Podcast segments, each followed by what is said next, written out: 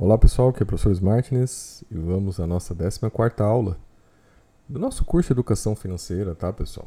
A gente começou aqui, já são 14 aulas, né, tentando explicar um pouco, colocar as coisas aqui, explicar, mostrar, né, dar algumas dicas. O curso é gratuito, tá gente? Não, não tem nenhum é, viés econômico aqui. É mais no sentido de colaborar mesmo, né? E aquela ideia, né, pessoal? Quando a gente está ensinando, a gente está aprendendo, tá? Então, por isso que eu acho legal estar tá aqui colaborando com vocês e aí eu vou estudando, né? Me obrigo a aprofundar nos conhecimentos e trazer informações valiosas aqui para vocês e para mim. Hoje não vou aparecer, tá, galera? Já estou de, de pijama de mendigo aqui, tá? Então não tem nenhuma, né, utilidade prática minha apresentação aqui. Mas eu estou estudando um livro aqui, eu falei para vocês na última aula, né, gente, sobre Candlestick, nome do livro, e do Carlos Alberto de Bastiani. Então estou utilizando ele como referência né, para começar a entender mais sobre Candlestick, né? Então análise gráfica mais específica de Candlestick. Então estou lendo, eu fiz já uma aula, aula 13, tá, sobre ele. E agora aqui um segundo passo, que é o passo que ele segue no livro, né? Fazendo alguns apontamentos de fundamentos de análise gráfica, que eu acho que valem para todos os tipos de análise gráfica, né? Que não seja só de candlestick, dessa técnica aqui, né? Japonesa, né? Antiga, mas que valem para análise gráfica né? de outras linhas, tá, pessoal? Pelo menos, né? De tudo que eu sabia de análise gráfica, ele explica um pouco aqui nessa parte do livro. Então acho que assim, né, algumas coisas que são importantes, tá? Quem já sabe, né, pessoal? Eu acho que despreze a aula, nem, nem perca seu tempo aqui, porque é uma análise, é, na verdade é uma aula básica, né? É uma aula para quem está querendo começar a entender mais do assunto, né? Ter um pouquinho mais de conhecimento, um primeiro passo, né? E aí, claro, né, gente, as regras básicas, né, que é você sempre, né, são dois, são dois eixos, né, pessoal? É o tempo e o preço, tá? Então é na, na horizontal é o tempo, na vertical é o preço, é as variações, tá? E geralmente, né, é, principalmente na técnica do candlestick, você usa o gráfico do dia, tá? Claro que você pode usar em vários outros tempos, né? Do dia, do mês, né? É, da semana, ou você pode usar de horas, né? De quatro horas, uma hora. Aí, né, pessoal? Claro que ele fala, né, em relação à técnica do candlestick, que quanto mais né, abrangente, maior o tempo de observação, mais eficaz, né, mais, mais efetiva é a avaliação, tá? E aí assim, né, pessoal, o que, que ele fala, né? Todo dia, e aí partindo da questão do gráfico, né, do diário, todo dia vai formar, né, uma vela, né? Vai formar um corpo de vela. Esse corpo de vela, né, ele pode ter pavios para cima ou para baixo, tá? Então vamos começar pelos pavios. O que, que significa os pavios? Né? Significa para cima o maior preço, né? o preço é, mais alto do dia, tá? E para baixo é o preço mais baixo do dia, tá? Isso que é o pavio. O corpo da vela, tá, pessoal? Ele vai significar o preço de abertura e o preço de fechamento, tá? Só que aí com as duas nuances diferentes, né? Se o fechamento, tá, foi maior que o preço de abertura, então a gente vai ter um, um candle verde, né? Geralmente hoje se usa cor verde, ou um candle branco, tá? Quando você está usando o gráfico sem cores. Se o preço de abertura, tá, pessoal, for maior do que o preço de fechamento, significa que, né, aquilo caiu de preço durante o dia, você vai ter um candle vermelho, um corpo da vela vermelho, tá? Ou preto tá? Isso aí é quando é num gráfico, né, é, que só tem as duas cores básicas, tá bom, pessoal? Aí, gente, é, por aí você começa a ter noção, né? Claro que uma vela só, né, gente, olhando uma vela e outra, não tem sentido, né? O sentido é você olhar um conjunto de velas, né? Por exemplo, vou abrir aqui agora a imagem aqui do gráfico do DXY, tá? Que é algo interessante para ficar olhando agora, tá, pessoal? Que a gente pode estar tá aí com, né, é uma situação interessante para entrar no DXY, porque ele está quase no fundo, né, pessoal? Então, olha só, a gente tem aqui né, o gráfico dele por dia, tá? E a gente vai vendo aqui como as velas foram se fechando, tá? Na verdade, esse aqui nem é por dia, tá, pessoal? Esse aqui é por 45 minutos no dia. Mas só para vocês poderem ver aqui e entender maior como, né, como as velas funcionam, tá vendo? Tem, tá verdinha, quer dizer que o mercado subiu, né? Abriu menor do que fechou. Aí tem os pavios aqui, dá para ver certinho, tá? É bem legal. É, a relação do preto e do branco, tá, pessoal, tem muito a ver com o simbolismo oriental, tá? Do yin, que seria o branco, energia feminina, o yang, o preto, energia masculina, tá? Então, na criação, lá no início da teoria, né, do candlestick, tinha essa ideia aqui, né, do, do símbolo do yin e do yang, né, dos símbolos que se complementam. E é até legal a gente entender os símbolos, porque ele tem muito a ver na explicação do que é o mercado, né? Que o mercado, na verdade, é um confronto de forças, né? Você tem uma força compradora, né, identificada como ganância, e você tem uma força vendedora, identificada com medo, tá? E essas forças, elas, né, estão ali num cabo de guerra, né, continuado, que é o mercado, e ali, né, então, conforme essas forças vão dominando, ou vão se esgotando, a gente vai tendo né, as nuances né, do gráfico, o sobe e desce do gráfico. Né? Então, por exemplo, está subindo aqui, ó, a gente está vendo que está tendo força compradora. Aí ela chega num ponto, né, ela se esgota, ela se exaure, ela perde né, sua capacidade, e aí começa então a aparecer a força vendedora, né, que ela vai empurrando o preço para baixo, até que, por exemplo, aqui a gente está vendo que ela já também já está se exaurindo, né? A gente já está vendo aqui que ela perdeu nesse, nesse intervalo aqui. A força vendedora também perdeu seu, né, sua capacidade, ela está se exaurindo e pode ser que a gente tenha então novamente uma força compradora.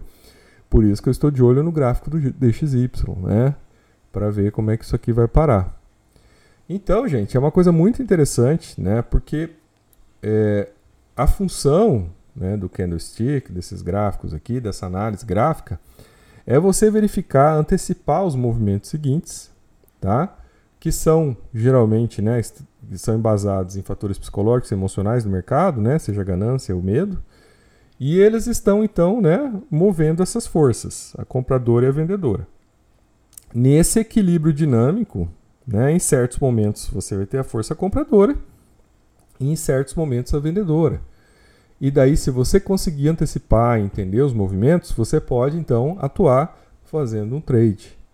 Então, essa é a grande lógica da coisa, né? E até o Debastiani, eu coloquei um texto dele aqui, tá? Ele explicando, ele fala: todos os movimentos de alta, como os de baixa, tendem a um equilíbrio de forças depois de um período de tempo, ele coloca aqui, não mensurável, né? Como se um dos lados, após esforço ganhando posições, ficasse cansado e enfraquecesse exaurindo a tendência em curso, né? Então, quando a gente vê lá, né, que os, ó, os, vendedores perderam a força, né? Então quer dizer que já não tem mais tanta gente vendendo. Ah, os compradores perderam a força, né? Não tem mais ninguém, muita gente comprando. Então é legal a gente ver que isso é um equilíbrio dinâmico, né? De entender que esse mercado está sempre nesse jogo de forças e que então, se a gente entender que ele está sempre nesse jogo, a gente pode tentar antecipar os movimentos e entender como é que o mercado funciona tá? Aí uma outra coisa que ele traz aqui na, na, na, explicação dele, né, dos fundamentos, tá? A gente está falando de fundamentos, né, pessoal? É que o mercado tem locais onde ele chama locais de memória coletiva, né?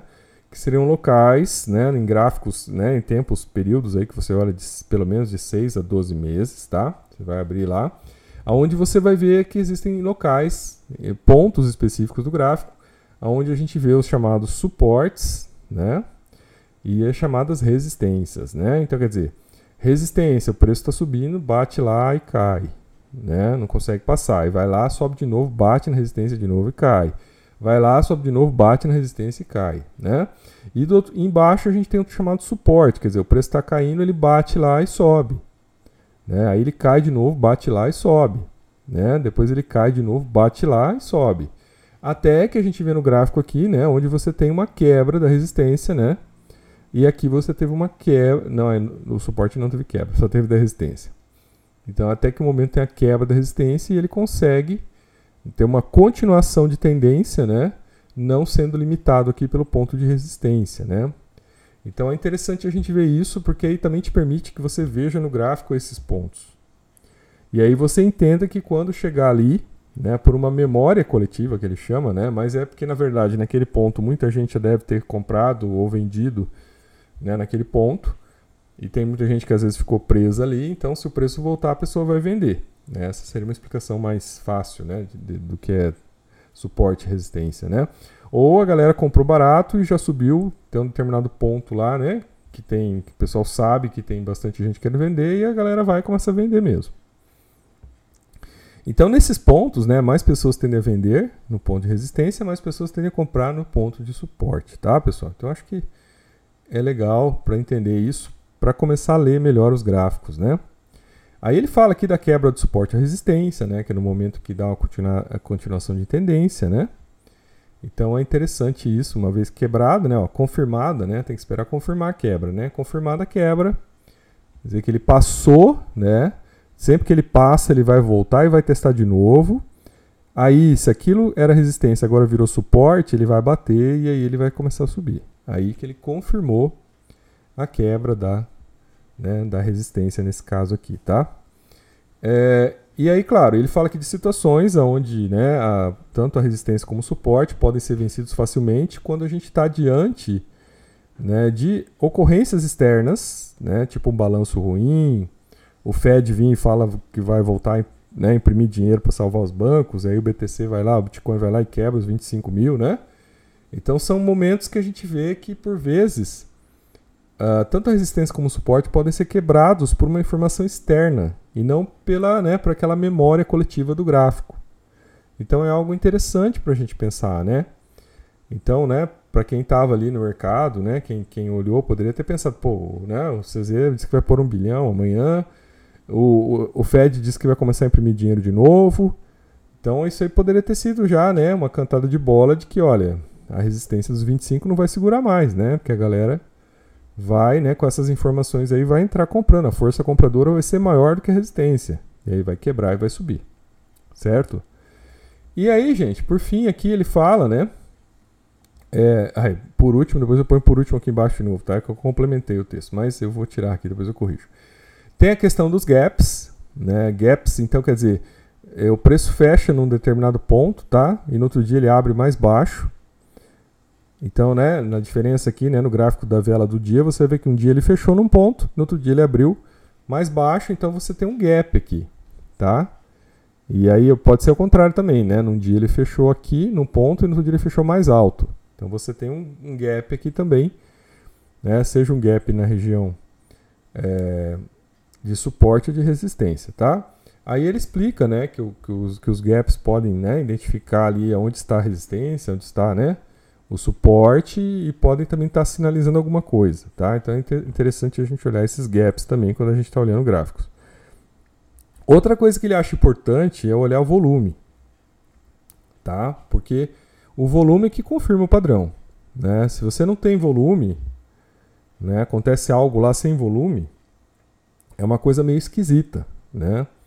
Então você fica vendo lá o mercado, ele começa a subir, mas ele não tem volume, né? Então quer dizer, o que está acontecendo ali? Não é uma força compradora, né? Aí o mercado começa a cair, mas não tem volume. Então, assim, não tem uma força vendedora, tá? Então, assim, o volume, ele é importante para confirmar o padrão que a gente está vendo no gráfico. É, e ele chama atenção aqui, né, pessoal, que por vezes a gente está falando de reversão de tendência, mas não necessariamente de uma alta vai para baixa, né? Por, por vezes pode acontecer de uma alta e para uma lateralização né, ou uma baixa aí para uma lateralização e ficar ali naquela, naquele padrão de acumulação por um período de tempo, né?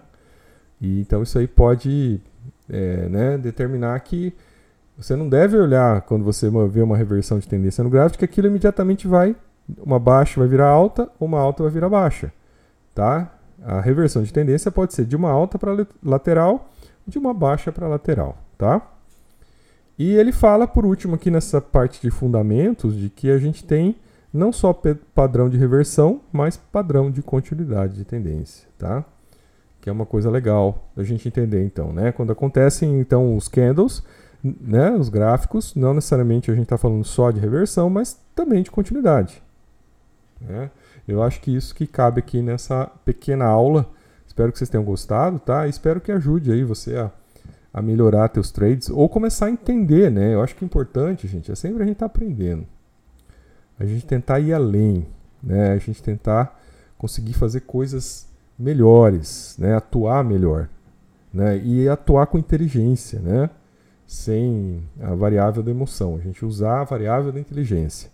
Porque ela é a nossa única chance, pessoal, de estar tá fazendo alguma coisa aqui com algum nível de controle nesse tipo de mercado. Essa é a nossa única chance. Tá bom, gente? Então, eu sou o professor Martinez e até nosso próximo vídeo.